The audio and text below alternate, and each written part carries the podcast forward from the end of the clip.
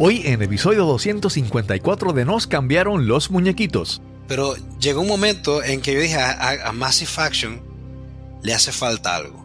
Porque me sentía que estaba haciendo mucho de todo, mucho de todo, mucho de todo, pero al final no concretaba nada. Y, muchas de esas cosas que hacían no me llevaban a ningún lugar. Entonces lo que le hacía falta era básicamente la coordinación de esa acción masiva. Ahora, ¿la coordinación con qué? La coordinación con tus objetivos de vida. Mi nombre es Cristóbal Colón y esto es Nos cambiaron los muñequitos. Nos cambiaron los muñequitos. Nos cambiaron los muñequitos. Nos cambiaron los muñequitos. Nos cambiaron los muñequitos. Nos cambiaron los muñequitos.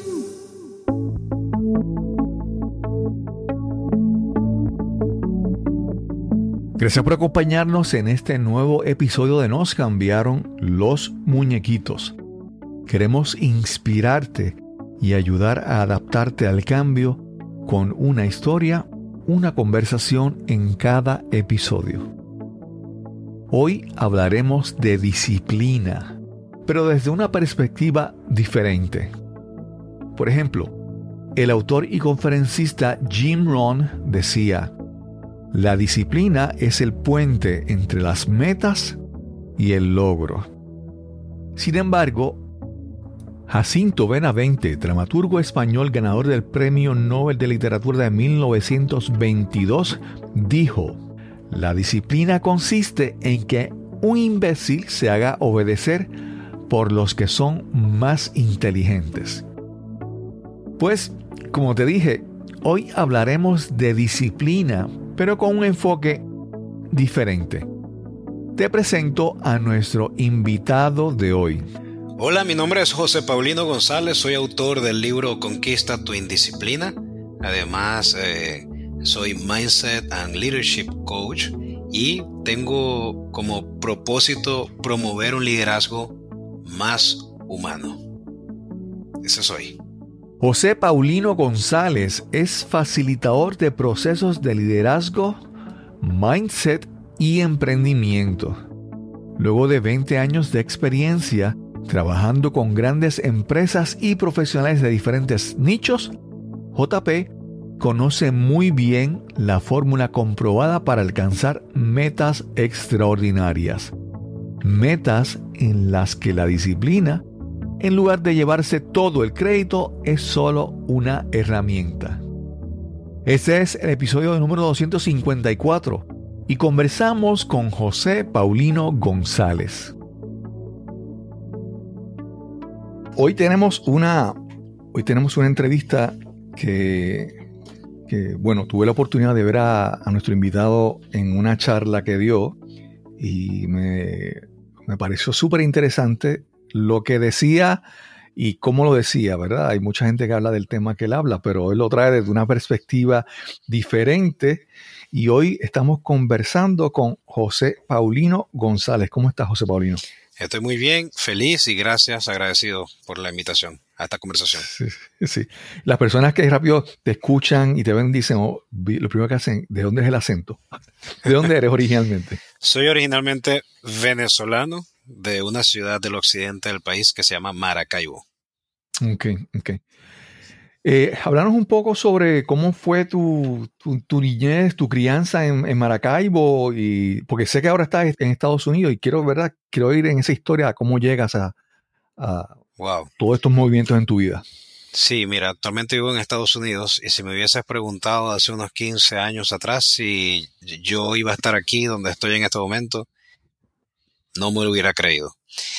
Yo, eh, yo realmente nací en Maracaibo, pero desde muy pequeño me fui a vivir en una ciudad muy pequeña que se llama Ciudad Ojeda, que queda a una hora de Maracaibo. Mi papá trabajaba en la industria petrolera y esa ciudad es una ciudad donde todo lo que sucedía se movía alrededor del petróleo. Nací en una familia que, que te puedo decir muy, muy normal, dentro de lo que cabe en la sociedad. Papá, mamá nunca se divorciaron, siempre juntos, crecí con mis hermanos y yo creía que había crecido en una familia en donde no había tenido ningún tipo de traumas.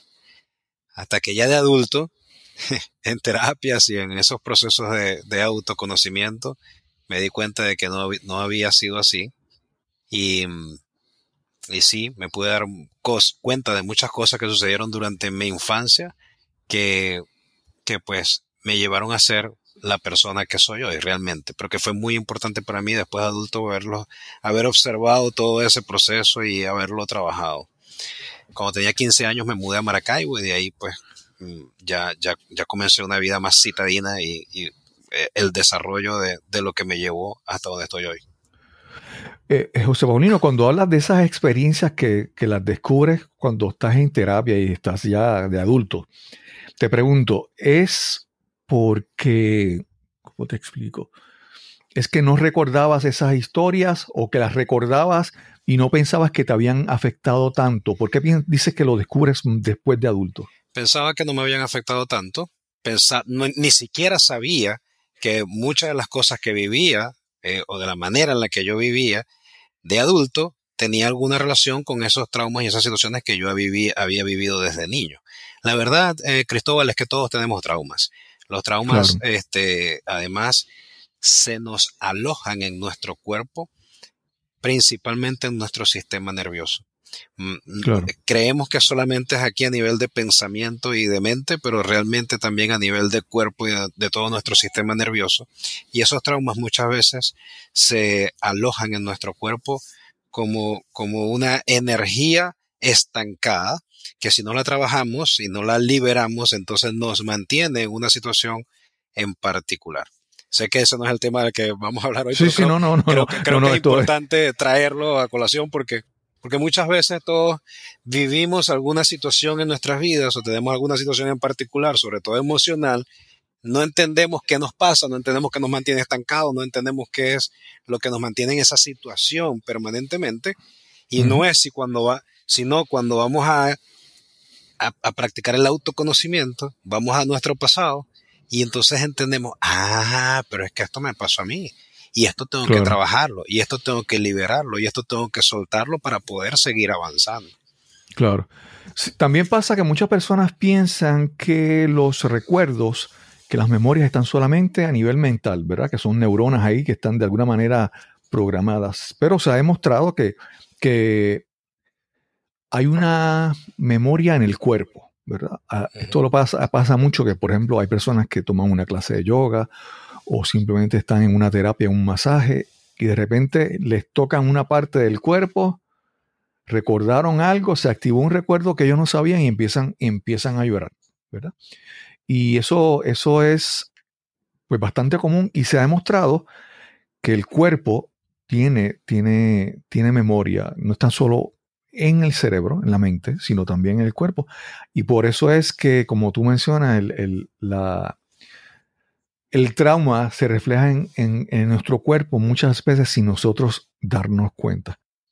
Los traumas nos afectan más allá de lo que nosotros podemos pensar, incluso físicamente, ¿verdad? Incluso físicamente, 100%. Sí. En, Venezuela, me dijiste que te mudaste a los, a los 15 años más o menos a, Maracaibo. ¿Qué, cómo fue tu educación? ¿Qué estudiaste? Eh, mira, yo estudié seguridad industrial en la universidad, pero antes de eso yo me había ido a la Academia de la Policía por, un, por una situación traumática precisamente que pasó en mi familia, eh, en la que mi mamá fue víctima de abuso sexual, eh, yo tuve que eh, vivir lamentablemente esa experiencia, una terrible experiencia, la noche más larga de mi vida lo que cambió todos los planes que yo tenía en mente. Como te dije, yo me había desarrollado en una zona que era petrolera. Mi papá petrolero, mi hermana petrolera, mi otra hermana petrolera. Yo decía, yo también voy a ser petrolero. pensaba estudiar ingeniería. Y, aquella noche todo cambió para mí y decidí irme a la Academia de la Policía ah, con, una, con un propósito ah, en mente que era tomar venganza, era, era matar. Eh, y me llevó a vivir una vida muy oscura durante un tiempo, hasta que luego de un proceso muy largo de terapéutico de perdón en conjunto con mi familia, logré perdonar y, hacer la transición de ese propósito oscuro a un propósito mucho más noble, que era el de ayudar a las personas a estar seguras, a mantenerse seguras. Y lo que verdaderamente hizo, eh, eh, provocó ese cambio en mí, más allá de la terapia, que fue una terapia muy larga, fue una conversación con mi mamá en la que me dijo estas palabras, me dijo, si yo perdoné, ¿cómo es que tú no puedes perdonar? Cuando ella me dijo eso, yo entendí que eh, el mensaje detrás de esas palabras era mm, que yo tenía que perdonar para mí y eso se iba a reflejar hacia, hacia los otros, de alguna manera u otra. Claro. Y así fue. Y así fue. Y así fue como hizo un cambio. Claro, todo esto, todo esto te lo comento muy rápido, pero la verdad fue un proceso muy largo de muchos, muchos ir y venir, volver a caer, levantarme, hasta que finalmente logré, logré traspasar ese puente, ese puente del perdón. Sí. Mencionas como te mencioné, la, la, entrevista, la conversación es bastante fluida, Y a veces nos desviamos. Si algo parece interesante, nos vamos a desviar por ahí. Eh, mencionas que ah, inicialmente decides entrar a la policía buscando venganza y, eventualmente trabajas con eso, las palabras que tu mamá te dicen, ¿verdad?, sobre el perdón. Y, y vamos a decir que ese, esa sed de venganza, estilo casi película, ahora podríamos decir, eh, pues se maneja en tu vida y ya pasa a otro plano, ya vamos a decir que no existe. Pero después de eso, vamos a decir, ese trauma, hay varias, varios niveles. Por ejemplo, digamos que tú reconoces después que sigues teniendo ese deseo de querer, querer proteger a los demás. ¿Cómo, cómo tu personalidad, aun cuando ya dejas atrás eso de la venganza, cómo tú, si tú ves todavía en tu personalidad cosas que vas arrastrando todavía de, de, esa, de ese trauma. Cosas que puedes quedarte con ellas como buenas, ¿verdad? No, necesariamente son malas. Sí, no, claro que sí. Siempre, siempre hay rastros. Por ahí leí en una oportunidad que el trauma no se sana del todo, sino que tú lo transformas de alguna manera u otra. Y em, efectivamente hay mucho de mí en eso. Yo, yo tuve un gran aprendizaje eh, de, de, esa, de esa situación, un gran aprendizaje de vida que, hubiera preferido que fuera de otra manera, pero fue así. Y uno de los grandes aprendizajes eh, que tuve en ese momento fue eh, la capacidad que nosotros los seres humanos tenemos de crear y proyectar nuestra realidad según nuestras creencias, según nuestros mapas mentales. Y básicamente hay tres preguntas que todos, que todos eh, deberíamos hacernos en algún momento, que cuando vivimos una experiencia de esa pueden cambiar. Y las tres preguntas es cómo, cómo me veo yo en el mundo, cómo veo al mundo, cuál es mi cosmovisión y cómo veo a las otras personas en el mundo. Porque basado en esas tres preguntas, yo me voy a relacionar con las otras personas, con el mundo y conmigo mismo de una manera u otra. Eh, y eso fue un gran aprendizaje que yo, que yo tomé de, de, de toda esa experiencia que viví y que mantengo hasta hoy. Ahora, si, si soy un poco más concreto en cómo hoy eso se representa incluso en mi vida, de manera física, de manera fisiológica, hay noches que yo me despierto, o sea, eh, eh, ese trauma, hay noches que yo me despierto ah, pensando en eso, pensando en esa situación y tengo que eh, utilizar unas técnicas de respiración para calmar ansiedad, mantener la calma. Y ahí es donde entra otra vez lo que estábamos hablando de, la parte fisiológica del trauma, porque ahí es importante, Cristóbal, no hemos llegado a ese punto, pero es importante entender que nosotros en, nuestra, ah, nuestro mindset, nuestra mente no es solamente pensamiento, no es solamente filosofía, no, no, solamente la filosofía, sino también es la fisiología. Entonces entender estas dos cosas y saber que hay herramientas y hay técnicas para manejar ambas nos da un poder inmenso sobre nosotros mismos. No sobre más nada, sino, sino sobre nosotros mismos. Y eso es algo que yo, como consecuencia de aquel evento, he venido desarrollando durante los años, durante muchos años, y en parte eso es lo que yo comparto con, con, con las personas que son mis clientes, lo que comparto en mi libro, con mis estudiantes. Muy, mucha información basada en mi propia experiencia. Sí. José Paulino, ¿verdad? Para tratar de cubrir todas las bases, ¿verdad? Y, llenar los blancos en, tu historia. Mencionas que eh, empiezas entonces, entras a, a, la academia de policía, no sé si se llama así allá en Venezuela, y, te, y entras, entras a trabajar en seguridad. ¿Cómo sigues trabajando en eso? ¿Cómo eventualmente llegas a moverte a Estados Unidos? ¿Trabajas en eso actualmente? Háblanos ese desarrollo profesional de tu vida. Ese sí, este, menos mal que tú me, traes y me llevas otra vez por el camino, porque yo me voy y empiezo a ver cualquier otra cosa. No hay problema. y es bueno llevar la línea en la historia. Yo, sí, yo comencé a trabajar, eh, pues, eh, me salí a la policía, comencé a trabajar en seguridad. Como te dije, cambié mi propósito. Ya quería mantener a la gente segura. Entonces me, me fui a estudiar seguridad industrial, después hice una especialización en protección de seguridad industrial. Me fui todo por esa rama y me convertí en consultor de seguridad y trabajaba, fíjate, trabajaba como consultor de seguridad para la industria petrolera. Lo que yo pensé que no iba a suceder, Terminé, allí. Em, y eh, trabajé pues casi 20 años en el mundo corporativo, en la industria de la seguridad. Ah, y en ese tránsito, voy a contarte aquí, eh, Cristóbal, una historia que creo que es importante. Porque, porque en base es la, eh, es, es fundamental para todo lo que ha sido mi carrera profesional. Yo cuando comencé a trabajar en el mundo de la seguridad en el sector privado, obviamente comencé desde abajo, comencé con un trabajo que me ofrecieron en una empresa de consultoría de seguridad, pero mi trabajo era muy operativo. Yo hacía turnos de 12 horas y, y, bueno, tenía que monitorear unas cámaras de seguridad y, un, tema muy operativo. Yo estaba eh, eh, en una oficina, hacía esos turnos, una oficina como de este tamaño, como de 2 por 2 más o menos, y yo decía, yo tengo muchos sueños, yo no me puedo quedar aquí en esta oficina toda la vida, yo tengo que salir de aquí y cumplir un sueño. Y habían dos revistas, en aquel entonces no había el Internet como lo conocemos ahora, ni celulares inteligentes, ni nada de eso. Entonces yo me leía todo lo que había por allí. y habían dos revistas en particular que eh, yo siempre leía porque me permitían soñar en grande, eran como una ventana hacia la grandeza. Aquellas revistas eran Entrepreneur, la revista Entrepreneur y la revista Gerente. Todos los meses llegaban. Un día eh, llega mi jefe en la noche, yo estaba en el turno nocturno, y le digo, jefe, yo, yo tengo un sueño. Yo quisiera algún día salir en una revista de esta. me recuerdo que se la mostré. Y le dije, pero yo no sé cómo, porque yo no tengo los estudios, ni, la, ni los idiomas, ni tal, ni, ni la plata, ni el dinero, ni todo lo que tiene esta gente aquí. ¿Cómo voy a salir en esa revista? Soy de un pueblo pequeño de Ciudad Ojeda.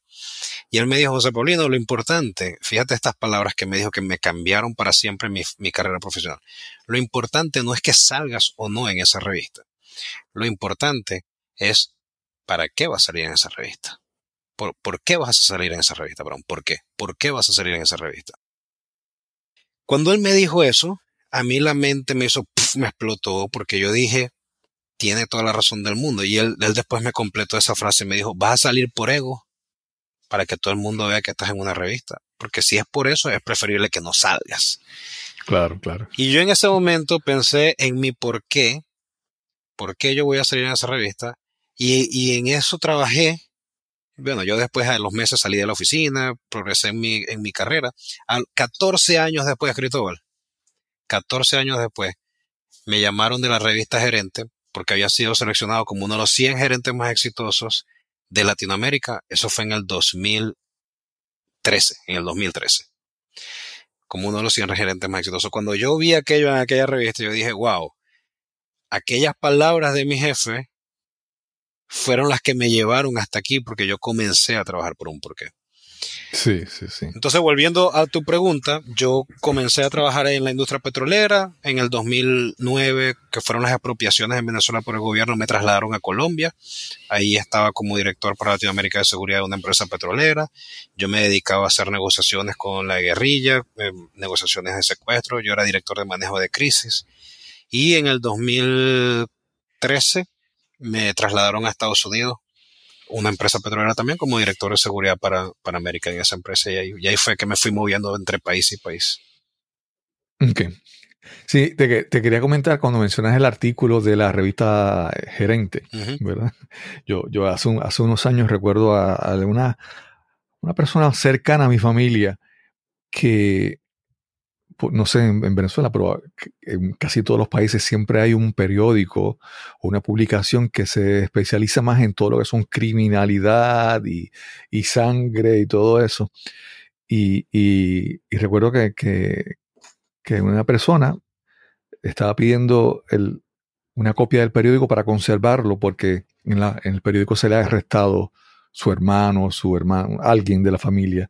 Entonces, para algunas personas, como tú decías, como la pregunta que hizo tu, tu jefe, ¿por qué quieres salir ahí, verdad? Entonces, para algunas personas, salir es lo importante, ¿verdad? O sea, eh, ser, ser conocido por algo bueno o por algo malo, pero ser conocido. ¿verdad? Y, sí. y, en ese momento, pues para ti, saliste en la revista gerente, pero por la razón que tú, que tú querías. Mira, José Paulino, algo, mira, yo en, también parte de mi vida, pues tuvo, tuve mi, muchos años también en terapia con psicólogos y todo eso. También he, he, trabajado con coaches. Y algo que pasa cuando uno empieza en ese proceso es que uno como que se enamora del proceso, ¿verdad? Uno encuentra un beneficio.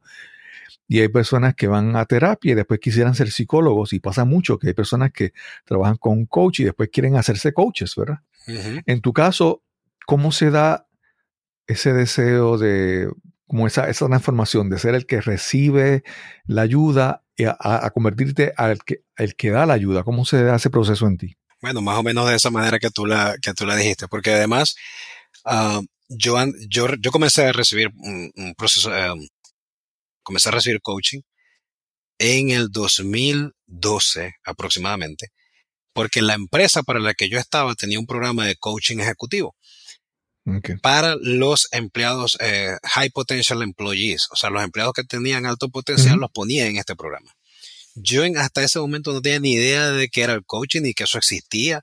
A mí me mandaron para allá y yo dije, bueno, vamos. Yo no sé qué es, pero yo todo lo que me den, si es para mejorar, para allá voy. Entonces comencé en ese programa, me asignaron un coach ejecutivo que estaba conmigo como dos veces a la semana, acompañándome, viendo lo que yo hacía, dándome feedback, haciéndome sesiones de coaching era net, neta exclusivamente en el tema profesional.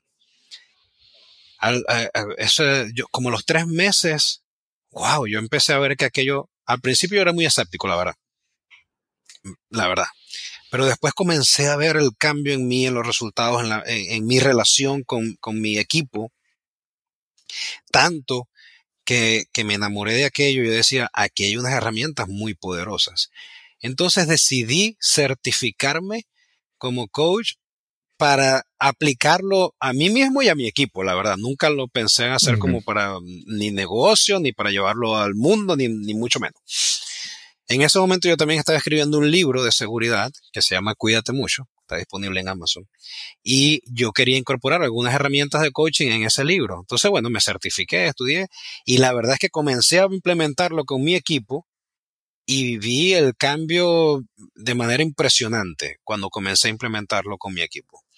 Y desde allí me enamoré del coaching y después, bueno, me certifiqué como coach de liderazgo, eh, hice un montón de cursos, estudié eh, eh, programación neurolingüística y, y digamos que por ahí me fui desarrollando hasta el momento en que la gente, primero eran mis amigos, conocidos, que me, que me pedían que los acompañara y se me creció el enano, como decimos en Venezuela.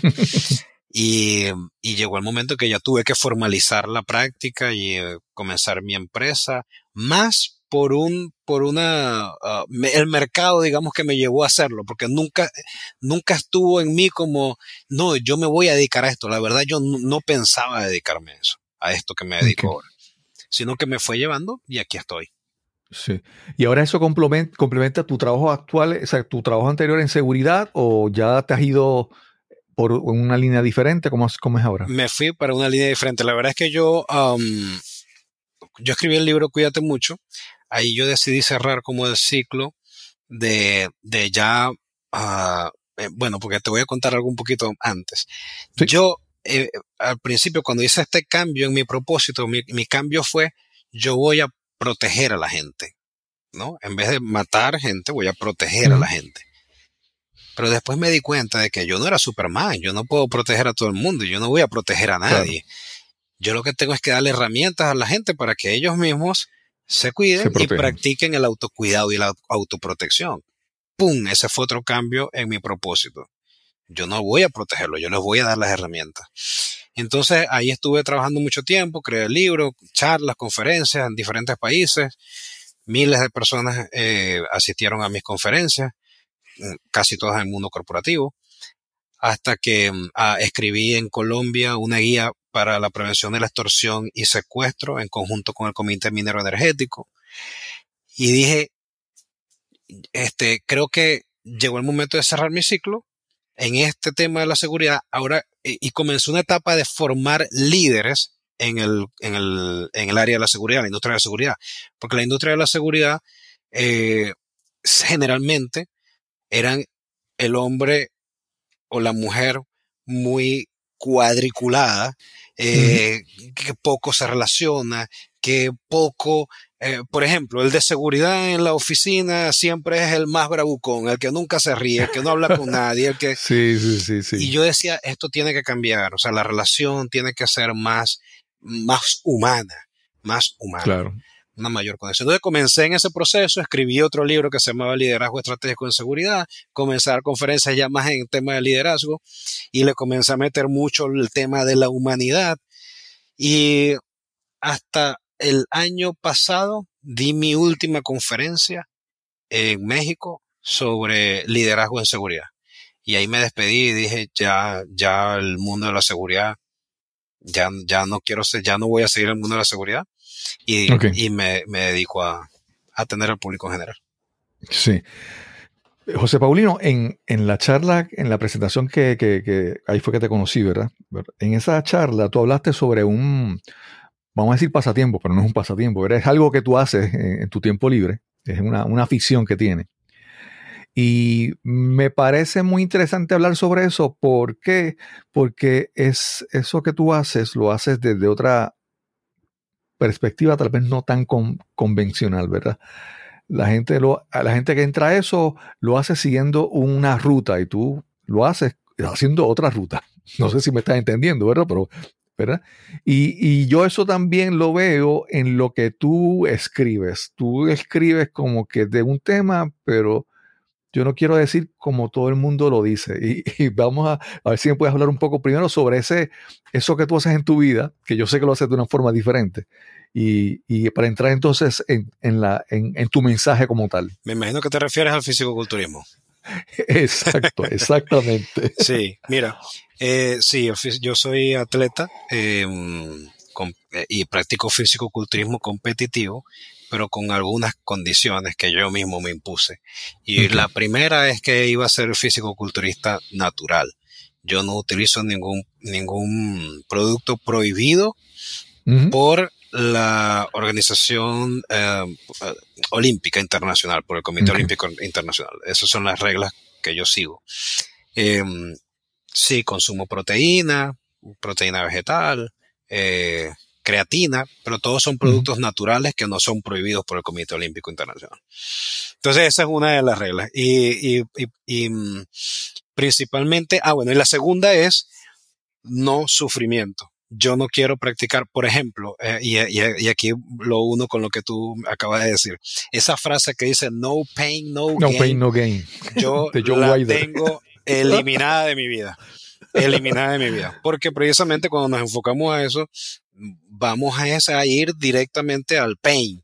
Y, y, y, yo no quiero eso en mi vida. Ya yo he tenido suficiente pain y sufrimiento que la vida misma tiene eh, para yo buscarlo y causármelo a mí mismo. Entonces, uh, esa es otra de mis reglas para practicar el fisiculturismo. Yo lo practico porque me gusta, porque estoy enamorado del deporte, porque creo que me hace muy bien desde el punto de vista de salud física y salud mental. Y el día en que comience a ser un sufrimiento, ya no lo quiero hacer. Ya no lo quiero hacer. Sí. Eh, José Paulino, te pregunto, es eh, ¿verdad? Por la parte, técnicamente, cuando se habla de físico-culturismo, en Puerto Rico decimos fisiculturismo para las personas que lo escuchan acá. Hay, hay ligas, hay competencias que son que te exigen que seas de manera natural, hay otras que son más liberales. ¿Cómo funciona a nivel competitivo eso? Sí, hay federaciones y en las federaciones hay, hay, una, hay, hay dos, digamos, eh, naturales. Bueno, hay varias, pero dos que son como las más reconocidas. Eh, naturales. Y el resto, que son verdaderamente las famosas, que no son naturales, que son donde vemos al Mr. Olympia y al Schwarzenegger y al otro, al otro. Todas esas son no naturales. Ninguno de esos que ven ahí son naturales. es imposible alcanzar esos tamaños siendo naturales. Es imposible. Yo particularmente comencé en la Federación Natural. Ahí fui subcampeón eh, mundial eh, de la categoría Beachbody en el 2019 pero dije, ah, yo, yo quiero ver cómo me va compitiendo en la federación que no es natural. Y eh, hace, en el 2001 fue la primera vez que competí en la, en, la federación que no es natural. y me fue de las patadas, la verdad. Lo, mejor que, eh, el, mejor puesto que, que, alcancé fue quinto lugar en una de las categorías.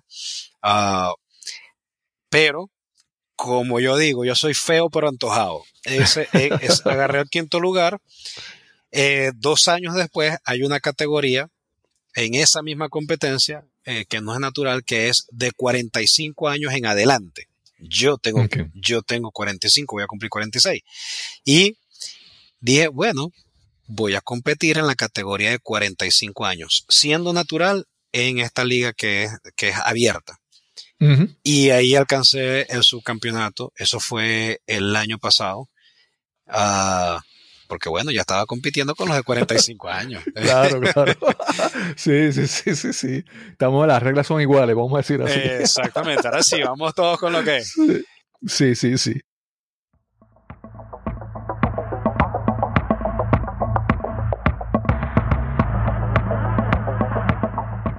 La misión de Nos cambiaron los muñequitos es ayudarte a enfrentar la adversidad y manejar el cambio. Porque, como decimos en Puerto Rico, esto no te lo despinta nadie. El cambio es parte de tu vida y debes aceptarlo con esperanza y optimismo. Y ese ha sido mi caso. He dejado atrás una carrera de más de 25 años en tecnología e ingeniería para lanzarme tras un sueño.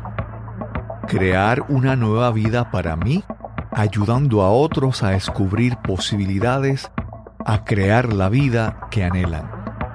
El primer paso fue este podcast que ha ganado reconocimientos y el apoyo de la audiencia. Y ahora quiero mostrarte el próximo paso. Por muchos años he creado y presentado charlas y conferencias en diferentes foros ante diversas audiencias y grupos. En estas busco compartir las grandes lecciones que han cambiado mi vida, lecciones aprendidas tanto en el mundo profesional y corporativo como en la naturaleza y las aventuras, inspiración, liderazgo, transformación y comunicación se combinan de manera inaudita con la aventura, la naturaleza y la exploración. Y ha llegado el momento de llevar este mensaje a otros niveles, a otros lugares. Te invito a que visites mi página cristobalcolón.net diagonal conferencias Aquí puedes ver algunas conferencias que están disponibles para corporaciones y organizaciones que necesiten inspirar, educar y a la vez entretener a sus integrantes. Comparte este enlace con personas y organizaciones que necesiten y les interese recibir este mensaje de crecimiento, aprendizaje y transformación. También Puedes escribirme si tienes alguna pregunta o algún comentario. Nuevamente, www.cristobalcolón.net diagonal conferencias. Gracias siempre por tu apoyo y por escuchar este podcast. Y seguimos conversando. José Paulino, mencionaste, ¿verdad? Lo de eh, eso, eso, eso, es casi un, mantra de Joe Wider, de, no pain, no gain, ¿verdad? Eso todo el mundo lo sigue, pero tú dices, eso no, ¿verdad? Y cuando tú hablas de tu libro, tu libro se llama Conquista tu indisciplina. No es, no es no es hablar de disciplina, es de la indisciplina.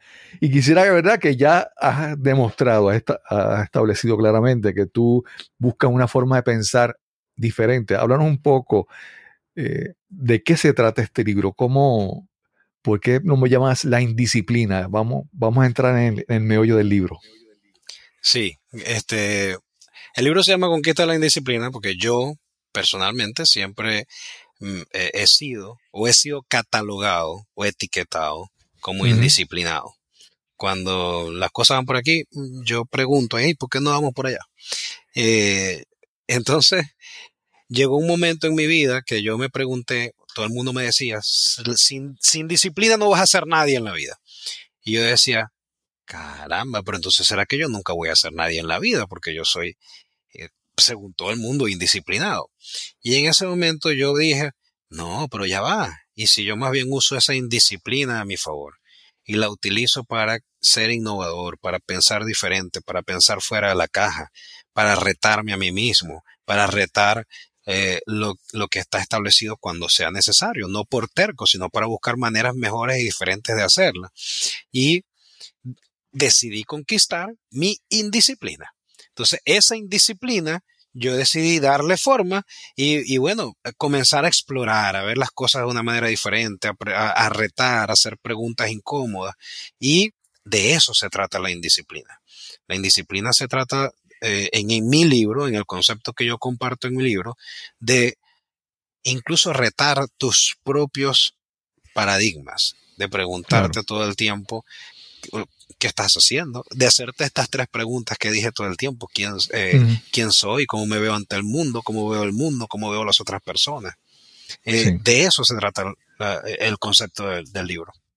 Sí, algo bien interesante con lo de disciplina es que muchas veces la definición de disciplina o lo que incluye la disciplina no lo estableces tú. Por ejemplo, estás en la escuela y el profesor, el maestro dice, no, la disciplina aquí es esta, ¿verdad? Estas son las reglas, ¿verdad? Y, y, alguien después tú trabajas si eres subordinado de una persona y esto es ser disciplinado aquí. Siempre ese concepto de disciplina, aunque es importante, hay que ver cómo lo estamos definiendo porque muchas veces lo define otra persona para lograr algún tipo de control sobre nosotros, ¿verdad? Y a veces no necesariamente eso sea bueno, posiblemente no nos está ayudando, ese control nos está impidiendo, nos está limitando. Eh, limitando, limitando. Y creo que me parece que aquí lo importante es qué es disciplina para ti. ¿Es tú que, que escoges lo que tú quieres que sea disciplina para ti o no lo que otra persona te impone? Dijiste una palabra poderosa que es control cuando quieren establecer control sobre nosotros, se, hace eh, de muchas maneras, pero la disciplina, estableciendo la disciplina, es una de ellas. Y la disciplina puede ser un gran enemigo para las corporaciones. Y esto eh, yo lo he visto mucho pues la mayor parte de mi experiencia ha sido en grandes corporaciones multinacionales. Y cuando tú tienes una corporación que tiene esos procesos rígidos que nadie se atreve a cuestionar y a, evaluar, entonces eso se convierte en el asesino de la innovación. La disciplina como concepto es simplemente seguir al pie de la letra y sin cuestionar las, las um, instrucciones que se te dan. Y yo lo menciono en el libro. Hay dos áreas donde la disciplina no se puede discutir. Uno es en el sector militar castrense. Ahí no hay opción. La disciplina en, el sector militar es el pilar principal para la existencia del comportamiento en el ejército.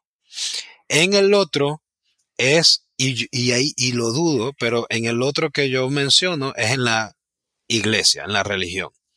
Porque la religión te impone unos dogmas.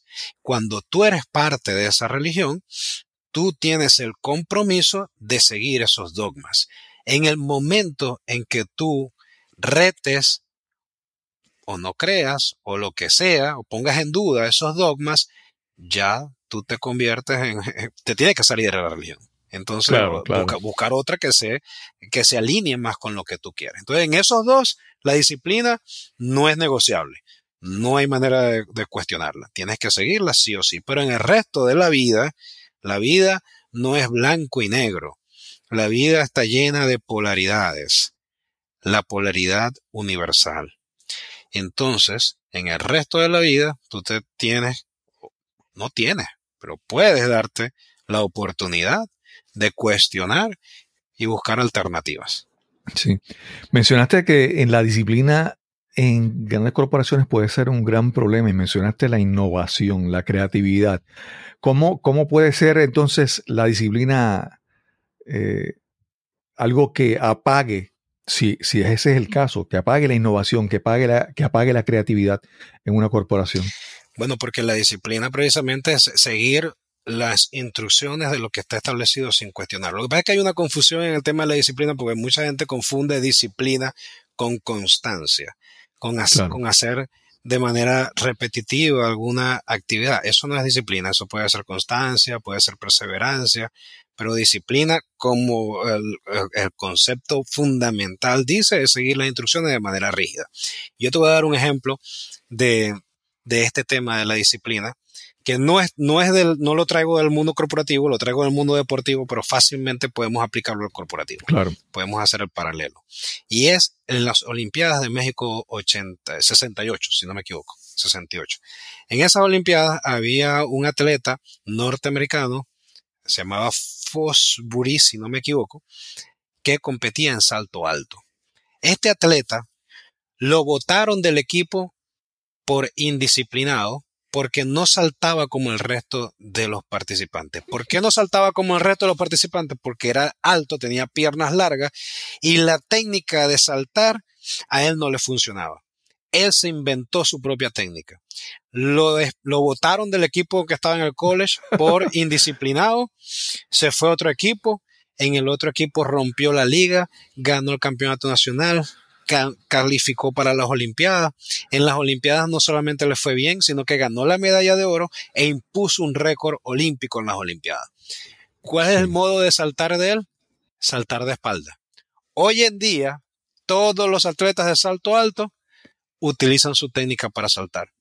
¿Por qué? Gracias a que él decidió romper las instrucciones que le daba su entrenador, aunque lo llamara indisciplinado y lo votara del equipo, porque esa era la manera como él consideraba que saltaba mejor y ahí están los resultados. Lo mismo pasa, ese, ese, ese mismo caso lo podemos llevar a cualquier otra área de la vida. Claro, claro. yo recuerdo un, caso también que era un, atleta profe en salto a lo largo, que él eh, tuvo problemas porque él empezó en una ocasión, saltó y cuando saltaba hizo como un, como un salto mortal, como una vuelta y de esa, esa técnica él le funcionaba tan bien y, y e hizo un récord, pero obviamente le dijeron, no, ese estilo no se puede hacer, es de esta manera, muy importante eso. Sí. José Paulino, mencionas algo también en tu libro que es una palabra que ah, hay palabras que se ponen, yo digo que son como, le digo en inglés, buzzwords, palabras que todo el mundo repite porque están de moda y, hablan de resiliencia y todo el mundo lo repite como, como un papagayo, diríamos en Puerto Rico, ¿verdad? Y eh, otro concepto que también se repite mucho es el concepto del, mindset, la, mentalidad. Y en tu libro dice que eso, para ti el mindset está subvalorado. Y hablaron un poco sobre cómo, cómo hablas de, cómo manejas el mindset en tu libro. Yo, digo en el libro que por un lado la disciplina está sobrevalorada y por el otro lado digo que el mindset está subvalorado. Y yo digo que el mindset está subvalorado porque cuando tú le preguntas a la mayoría de atletas élite, de ejecutivos de alto nivel, de, de, personas altamente exitosas, la mayoría de ellos te va a decir que el mindset es una de las condiciones más importantes para fortalecer y para desarrollar, para alcanzar, para transitar el camino del éxito. Ahora, si tú le preguntas a las personas del común, no le dedican ni siquiera una hora al mes para practicar su... No saben ni siquiera qué es el mindset. Comencemos Claro, por ahí, no saben ni siquiera qué es el mindset. Entonces, ¿por qué digo que la disciplina está eh, sobrevalorada? Porque entonces todo el mundo te dice, la disciplina es lo más importante para alcanzar. El mindset está subvalorado porque ni siquiera sabemos, en la mayoría, en el común, qué es el mindset. Y yo te voy a, a- a decir mi, mi caso en particular. Bueno, yo no sabía que era el mindset porque a mí, no, a mí no me habían hablado de eso. Fue que yo mismo investigando y comenzando por aquí, metiendo la cabeza por allá, indisciplinado, curioso, ¿no? curioso, comencé a estudiar el mindset y al principio, fíjate que esto que te voy a decir es súper importante. Al principio, el mindset, mi concepto del mindset estaba limitado únicamente al tema del pensamiento, a la filosofía, a lo que yo creo sobre todas las cosas, a mis conclusiones sobre todo en la vida. Y fíjate que eso es súper importante porque tú nunca vas a hacer a, a crecer más de lo que tú mismo creas de ti. Claro. Eso claro. es imposible. Sí, sí. Y eso tiene que ver con la filosofía que tú tengas en tu mente. Ahora, no es eso solamente el mindset. El mindset también hay una parte fisiológica, que es la parte que te acabo de, que te mencioné al inicio, perdón, de el sistema nervioso, como este sistema nervioso, que es un sistema extremadamente complejo, nos hace reaccionar de alguna manera u otra ante alguna situación que se nos, que se nos presente. Y si nosotros conocemos cómo, de manera muy general, aunque sea de manera muy básica, cómo funciona esta fisiología, nosotros podemos aplicar algunas técnicas que son también muy sencillas para cambiar esa fisiología y utilizarla a nuestro favor. Entonces, a este nivel de complejidad puede ser el mindset que cuando nosotros lo entendemos, lo aplicamos a nuestro favor, eh, se vuelve un superpoder, un superpoder. Pero, Sí. como digo en el libro, está subvalorado. Sí. Mira, mencionaste, mencionaste de, eh, no sé cómo, déjame ver cómo dijiste esta frase, dijiste que, que el mindset, tú nunca vas a crecer más allá de lo que tu mindset determina, ¿verdad? Y, y me viene a la mente las personas que, que juegan a la lotería, de repente son millonarios, pero como no tienen la mentalidad, no tienen el mindset, en seis meses o un año están Igual o peor. eh, igual o peor porque es- están sin el dinero. En Puerto Rico, en Puerto Rico diríamos que están, que están pelados. Y después también afectados psicológicamente por el fracaso y la frustración de, de haber caído otra vez en la pobreza. Y nuevamente, la, la mentalidad, o sea, no vas a, crecer más allá de ese límite que establece la mentalidad, el mindset. Lo dijiste perfectamente. Mira, yo recuerdo una entrevista que le, le hicieron a un jugador de béisbol venezolano, Andrés Galarraga, que jugó muchos años en grandes ligas, y él le dijo a, eh, perdón, el, el entrevistador le, le- le pregunta un consejo que él le daría a estos muchachos que estaban eh, creciendo deportivamente y que podían llegar a ser firmados por un equipo profesional. Andrés Galarraga, de manera muy inteligente, les digo, mi recomendación es que apenas firmen búsquese un psicólogo deportivo. Apenas firmen, olvídense del, del, del, del, entrenador que los va a poner a correr más rápido, a batear mejor, a atajar mejor. No, no, no, no. Búsquense un psicólogo deportivo. Porque eso puede hacer la diferencia en su carrera, para bien o para mal. Y eso es mm, la mejor recomendación que yo he escuchado que él haya dado un atleta. Súper, súper. Eh, José Paulino, mencionaste en el mindset, mencionaste la mente, pero mencionaste fisiológico, mencionaste que había algunas técnicas que podían ayudarte fisiológicamente a eso. ¿A a qué, a qué te refieres con, cuando mencionaste eso? ¿Qué técnicas específicamente?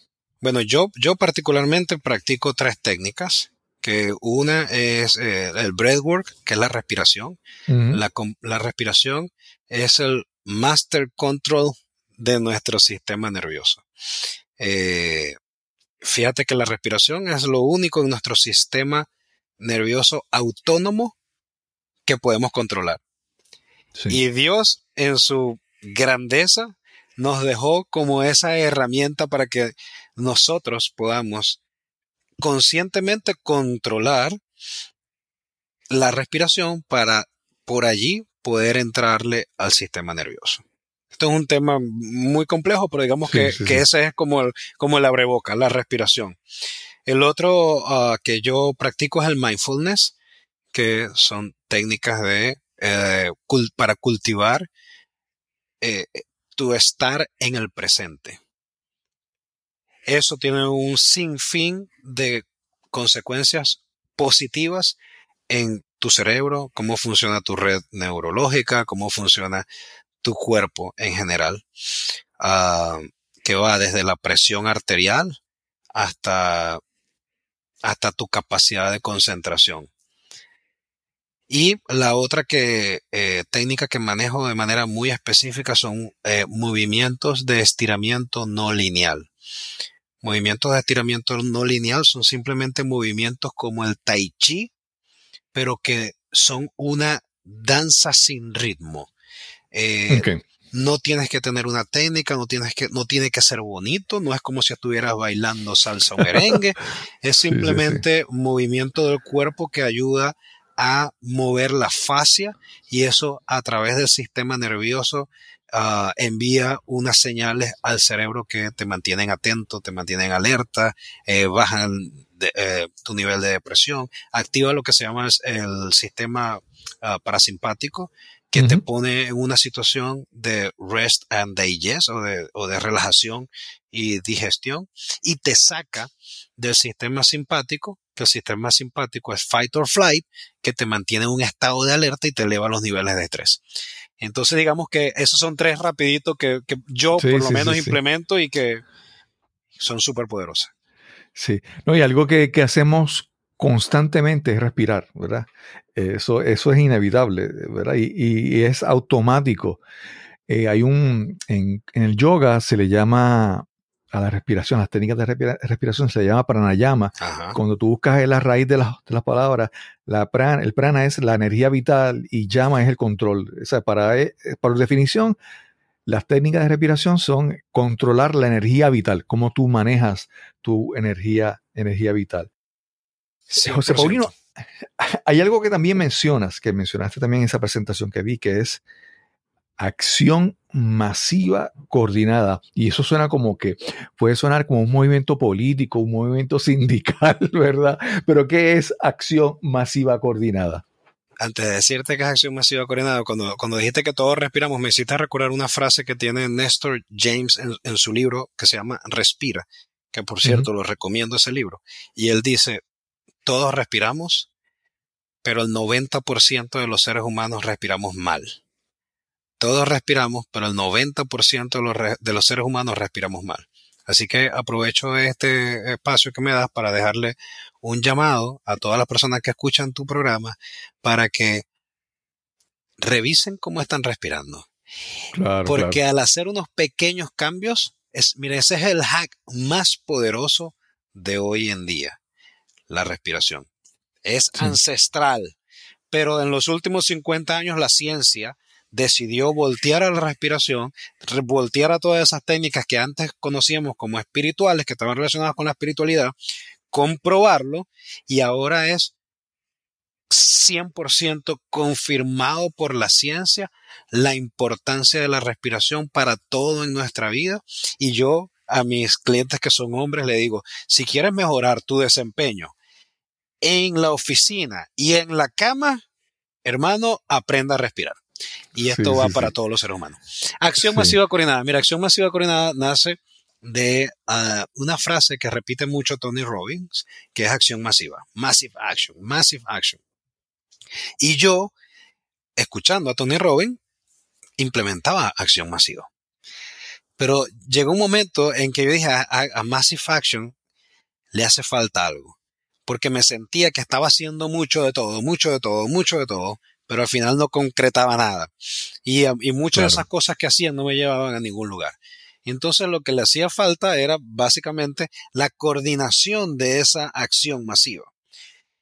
Ahora, ¿la coordinación con qué? La coordinación con tus objetivos de vida. Tú, uno de, uno de los eh, pilares principales que yo coloco ahí para conquistar tu indisciplina es saber a dónde vas. Saber cuál es tu dirección, cuál es tu visión más alta, hacia dónde quieres avanzar en la vida, porque no hay viento favorable para una balsa que no sabe hacia dónde va. Entonces, cuando tú tienes una dirección clara hacia dónde avanzar, esa acción masiva lo que debería hacer es llevarte a avanzar en esa dirección que tú mismo te propusiste. Entonces, en resumen, ¿qué quiere decir acción masiva coordinada? Que todas las acciones que tú desarrolles de manera masiva estén alineadas con esos objetivos que te planteaste y que te permitan avanzar en esa dirección. Cualquier acción que no esté alineada con eso es un distractor más en tu vida. Y la vida ya está llena de distractores como para que nosotros mismos le metamos uno más. Claro, claro.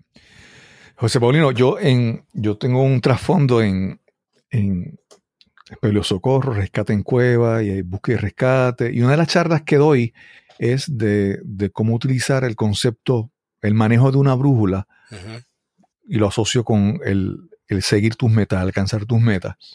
Y quiero, ver una de las cosas que, me, que hablo y quiero que también tú me hables sobre eso es que muchas veces trazamos una, una dirección, una, una, meta que queremos llegar, pero no es solamente decir voy para allá y seguir caminando, sino que en el camino tiene que haber algún proceso de una evaluación de un, en inglés dirían como un reassessment de dónde estoy, de si la meta todavía merece seguir siendo la meta, ¿verdad? Hablan un poco sobre ese proceso de hacer acción masiva y en una dirección, pero cómo yo en el, proceso voy evaluando y reconsiderando lo que es, lo que es mi dirección. Mira, ya en el, concepto de acción masiva coordinada incluye tres áreas específicas. Uno es saltar al agua, que es dar el primer paso. Dar el primer paso. Y, yo siempre lo digo de esta manera, mira, el, paso más importante de tu proceso es el primer paso. El segundo más importante es el segundo paso. El próximo paso. El tercero, el tercero, y así sucesivamente. Pero tienes que, para que haya un segundo y un tercero, tiene que haber un primero. Exacto. Entonces, la primera parte de acción masiva coordinada es saltar al agua. La segunda eh, fase de acción masiva coordinada es eh, eh, progreso continuo progreso continuo. Donde hay progreso, hay felicidad, dice Tony Robbins. Donde hay progreso, hay felicidad. Y ahí es donde, en esa fase es donde está esto que tú acabas de mencionar, de hacer evaluaciones periódicas de cómo vas, voy por el camino correcto. Y en ese momento esa evaluación tiene que ser una evaluación brutalmente honesta contigo mismo. ¿Por qué brutalmente honesta? Porque e, esa evaluación es la que te va a permitir identificar, mm, creo que por aquí no es la cosa. Y tú tienes que tener la vulnerabilidad de soltar eso que te habías metido en la cabeza y buscar alternativas. Y ahí viene una, una, palabra que es supremamente importante que se llama surrender, ah, eh, que no es rendirse, no, no, lo, he encontrado como una traducción clara en el español, pero es como eh, surrender es como dejar entregarse. A veces hay que entregarse y no y no enfrascarse en esa en esa eh, convicción terca que tienes por alguna idea. Entonces, en ese, en ese progreso que lo vas a medir, que vas a ir evaluando, que vas a ir buscando motivación permanente, eh, es donde tienes que mantener constancia y perseverancia. Hasta llegar a la tercera parte de acción masiva coordinada que yo lo llamo cierre poderoso. Porque ¿qué es lo que pasa? En mi, en mi, en mi ciudad había un dicho que decía tiene arranque de caballo y cierre de burro. Muchas veces arrancamos con todo y al final nos caemos. Y yo recuerdo eh, una conversación que tuve con Fernando González, que fue el primer colombiano en escalar las siete cumbres más altas del mundo él me contaba que la fase más peligrosa en la escalada son los últimos metros. Porque en esos últimos metros o queremos acelerar de más y, llegar más rápido para salir de eso, o por lo contrario nos confiamos y, y bueno, ya estamos aquí, ya, ya es que más entonces bajamos, bajamos la guardia. Ninguno de las dos cosas debe pasar. Cierre poderoso significa tener un cierre ajustado el plan y en completa en completo enfoque con, con, el proceso que tienes que seguir hasta llegar al último paso de ese proceso. Sí, sí, sí. Eso es acción masiva coordinada en tres partes. Sí. Interesante, súper interesante. Mira, José Paulino, algo, algo que, se me, que se me quedó, que quería mencionarlo, ¿verdad? Por la persona que lo escuche, es que creo que cuando hablamos de la respiración, que creo que es muy importante, es que la gente piensa en el cliché de, de estar como que respira, relájate, ese, ese, esa, esa, ese cliché verdad, de que es para estar, y estar relajado y calmado. Y, ¿verdad? Eh, algo que yo he aprendido es que hay múltiples tipos de respiración con diferentes objetivos. Hay una que te relaja, pero hay, hay, eh, hay respiraciones que te dan energía, que te hacen sentir mejor. ¿verdad? Y, es todo un mundo eh, estudiar las respiraciones, pero no es simplemente el cliché de, de estar relajado y estar meditativo y estar quieto y tranquilo, sino que hay para varios propósitos. Exactamente, hay varios propósitos. De hecho, el, el método muy ultra conocido, que es el método Wim que es el que utilizan para entrar en el agua fría. Eh, es un método de respiración muy rápida. Respiraciones cortas, muy rápidas, subiendo los hombros, después sostener y después exhalar. Entonces, eso es para, por ejemplo, para subir la temperatura y te ayuda a subir concentración, niveles de energía, etcétera. Pero si tenemos una persona que está con ansiedad, no la podemos poner ese tipo de respiración. Claro, claro. Es otro tipo de respiración. Entonces, como tú lo dices, mira, eso es un universo. Yo cuando comencé a estudiar la respiración, entré así mirando por un huequito y me encontré todo un universo detrás que, bueno, llevo años estudiando y todavía sigo estudiando. Pero la respiración es, es que yo creo que la mejor manera de describirla es el control, el panel de control maestro de tu sistema nervioso. Y cuando tú aprendes a manejar ese panel de control, es el hack más poderoso que vas a encontrar para mejorar tu desempeño en cualquier área de tu vida. Sí. José Paulino, eh, ¿trabajas con individuos, trabajas con corporaciones, trabajas como... Eh, ¿En qué te enfocas más? Trabajo con ambos, trabajo con clientes eh, en sesiones personalizadas y también trabajo con empresas a quienes les doy entrenamiento. Uh, esas son, digamos, las dos maneras que, tengo de trabajar con, individuos. Tengo como cupos limitados porque la, verdad es que no tengo tanto tiempo para atender uh, muchos clientes, uh, porque además a lo que más me dedico es al corporativo. Sin embargo, sí, sí, sí estoy como permanentemente abriendo cupos en, mi práctica de, de coaching y mentoría de personalizado. Y aparte de, bueno, tienes el libro, pero tienes programas de, hablamos del coaching uno a uno, pero tienes programas de uno a muchos, de, que atiendes grupos o como. Tengo, tengo un, mastermind que es un programa grupal, pero ese lo abro una vez al año. Eso solamente lo abro en, diciembre. Ya el, mastermind de este año está completo.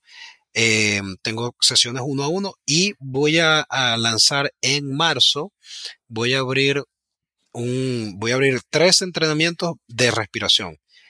Precisamente de lo que estamos hablando. Tres entrenamientos que van a estar muy enfocados en el tema de la respiración. Muy enfocados no. 100% enfocados en el tema de la respiración. Porque yo considero que ese es el, o sea, si las personas aprenden eso, es tanto lo que pueden mejorar y cambiar en su vida que ya tienen una base para recibir lo otro. Pero quiero enfocarme mucho por ahí porque creo además que hace mucha falta enseñar sobre eso.